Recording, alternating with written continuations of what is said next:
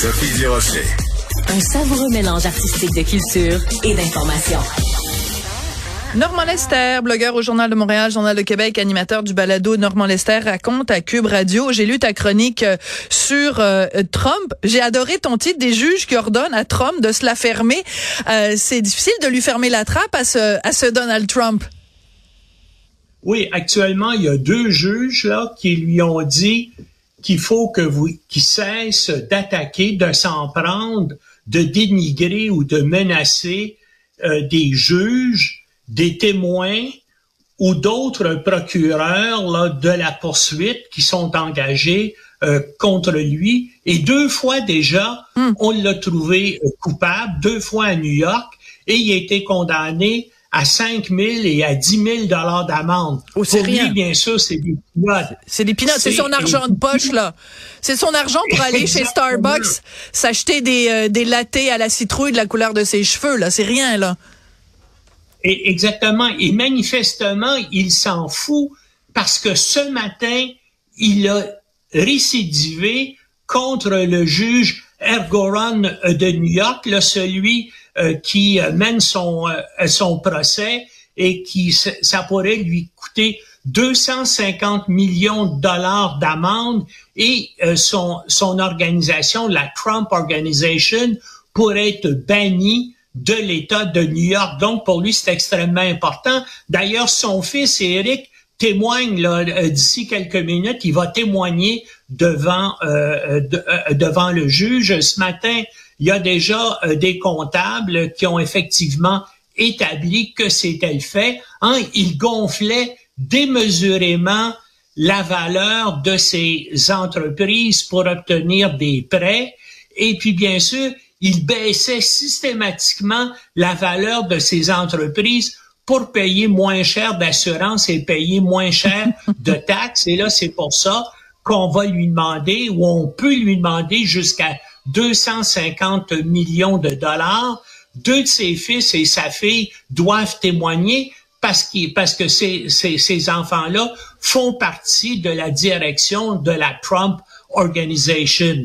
Et Trump lui-même va devoir témoigner euh, la semaine prochaine, mais là, on va voir, parce que là, il a, il, a de nouveau provoqué le juge. Alors, ça fait deux fois que ce juge-là le condamne, et là, euh, bien sûr, euh, il dit que le juge est un malade mental. Ben oui. Vraiment, là. Ils sont tous des fous à part lui. Ben oui.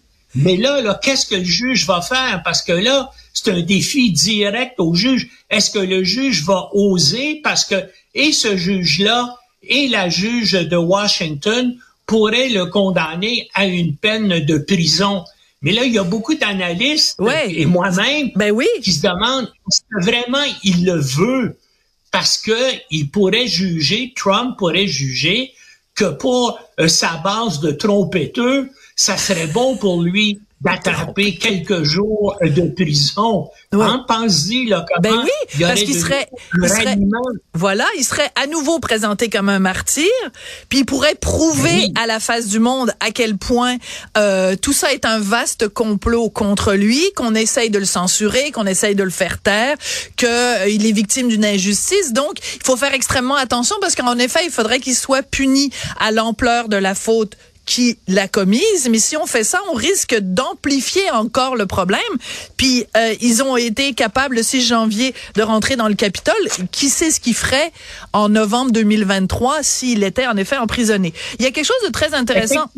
Oui, il y a quelque chose de très intéressant dans ta chronique, Normand, parce que tu nous parles aussi du fait que euh, euh, tout ce qui est en question ici, c'est la possibilité que Trump puisse ou pas se représenter.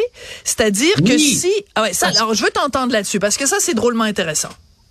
Oui, parce qu'actuellement, il y a une cause qui est engagée dans l'État du Colorado qui dit que Trump n'a pas le droit de se présenter aux élections présidentielles de 2024 parce que ça irait contre le 14e amendement de la Constitution des États-Unis. C'est un amendement qui a été adopté au lendemain de la guerre de sécession qui empêche des gens qui ont tenté de renverser le gouvernement des États-Unis de d'exercer des fonctions fédérales. Ben oui. C'est un peu logique quand même, Normand. Ben oui.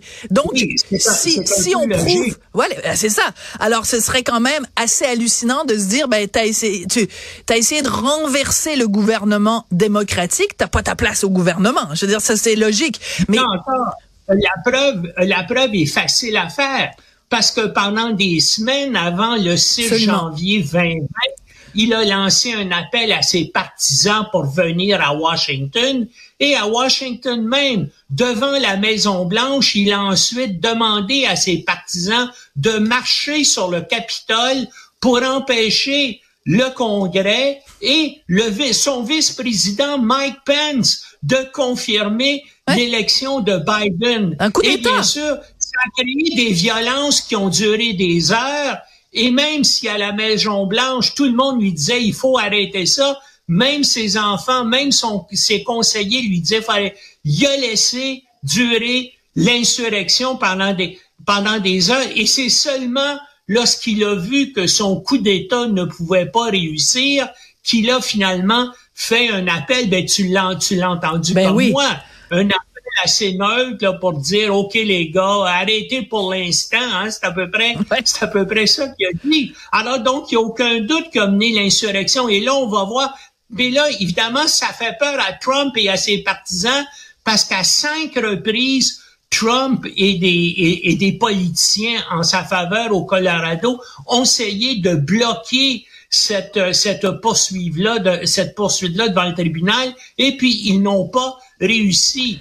Et c'est la même chose qui se passe aussi dans deux autres États, au Minnesota et, au Michigan. Et si, bien sûr, Trump gagne dans un certain nombre d'États, eh bien, ça pourrait vraiment l'empêcher là d'avoir les votes au collège électoral nécessaires pour être président des États-Unis. Donc, c'est une chose. C'est crucial en ce moment. Donc, de près, Absolument. Puis est-ce qu'on va le mettre en prison et est-ce qu'il veut aller en prison? Oui, oui, c'est ça. Est-ce qu'on veut qu'il aille en prison? Parce que peut-être que c'est si. Il faut pas lui donner ce qu'il veut, il faut pas lui donner ce qu'il veut. Absolument. Toujours passionnant. Merci beaucoup, Normand Lester.